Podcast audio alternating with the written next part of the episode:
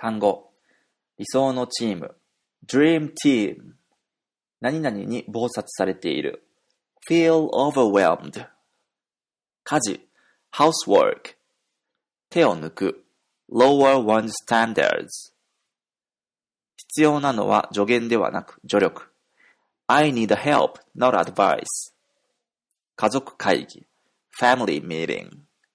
集まる。gather around。急いで。on the double。急いで何々に取り掛かろう。Let's hop to it and blah blah.